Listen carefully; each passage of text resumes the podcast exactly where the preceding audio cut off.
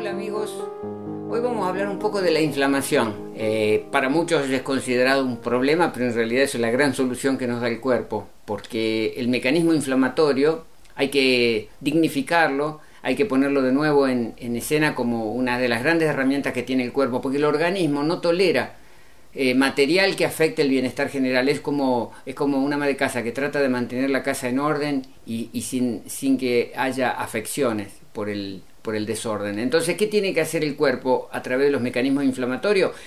O transforma los, las sustancias que, afectan a la armonía del cuerpo, o las elimina o las encapsula. Recuerden, tres mecanismos. Transformar, convertir químicamente, eliminar por drenaje, pero lo que no se puede eliminar y no se puede transformar hay que encapsularlo. Entonces eso se va a terminar convirtiendo en desechos tóxicos. ¿De dónde vienen estos, estas, estos materiales que afectan al, al bienestar general? Alimentos tóxicos, microbios, procesos internos. O sea, en la química, en la química ambiental tenemos muchos venenos, muchas sustancias tóxicas. A nivel físico también, cuando nos pinchamos con una espina o nos cortamos, siempre va a haber entrada de, desechos físicos y microbianos, eh, material de bacterias, de virus, de desechos, pero en realidad estamos hablando de sustancias que son poquitos gramos, ¿eh? aún así los, los contaminantes ambientales ¿Cuántos gramos de contaminantes ambientales van a entrar en nuestro cuerpo cada día? Serán un gramo, dos gramos, cuanto mucho. ¿Dónde está la mayor eh, sustancia problemática para el cuerpo? La comida, los alimentos, que provocan congestión por acumulación y por volumen. Esos alimentos son dos kilos diarios de comida que promedio estamos consumiendo.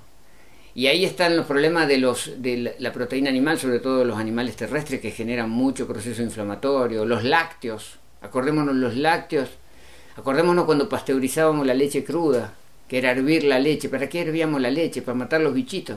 Y después nos comíamos los cadáveres de los bichitos muertos en la leche hervida, en la leche pasteurizada, que ahora lo hace la industria ese trabajo, pues ya no hay más leche cruda. Pero siempre el proceso de pasteurización, ¿qué hace? Matar, matar bichitos. Esos bichitos muertos los terminamos ingiriendo. Y el cuerpo con eso, con, eso algo tiene que hacer. Es decir, es una sopa de cadáveres. Los cereales que generan procesos inflamatorios, los alimentos cocidos, en fin. ¿Y el cuerpo qué tiene que hacer con todo eso? Y hacia los fluidos se van a ir volcando todos estos desechos que el cuerpo trata de compensar.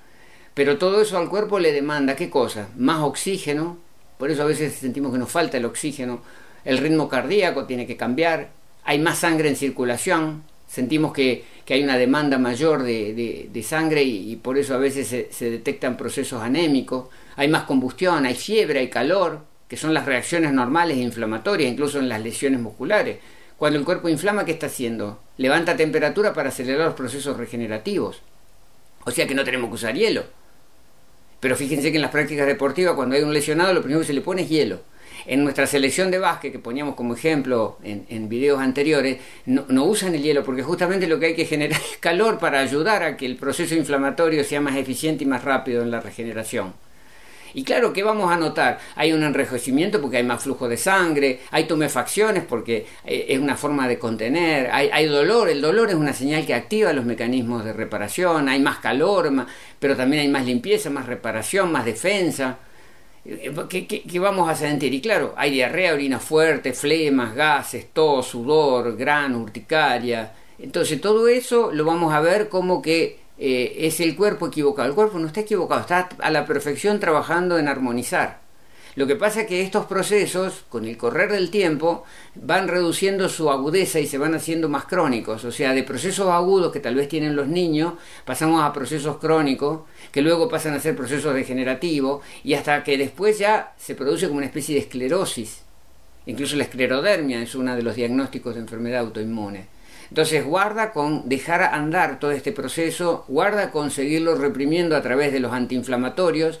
Pensemos en cambiar hábitos, pensemos en la inflamación como ese maravilloso cartero que nos viene a traer noticias de que tenemos que cambiar algo en nuestras vidas. Cambiemos ya.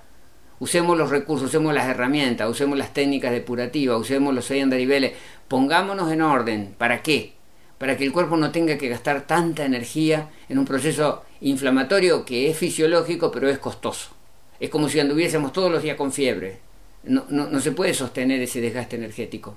Pero sin embargo, con la inflamación ya nos acostumbramos a que sea un fenómeno de baja intensidad crónico. Y tenemos que salir de ahí, porque si no terminamos con las autoinmunes. Así que este es un mensaje de tomar conciencia. Como siempre decimos, hacernos cargo. Hasta la próxima.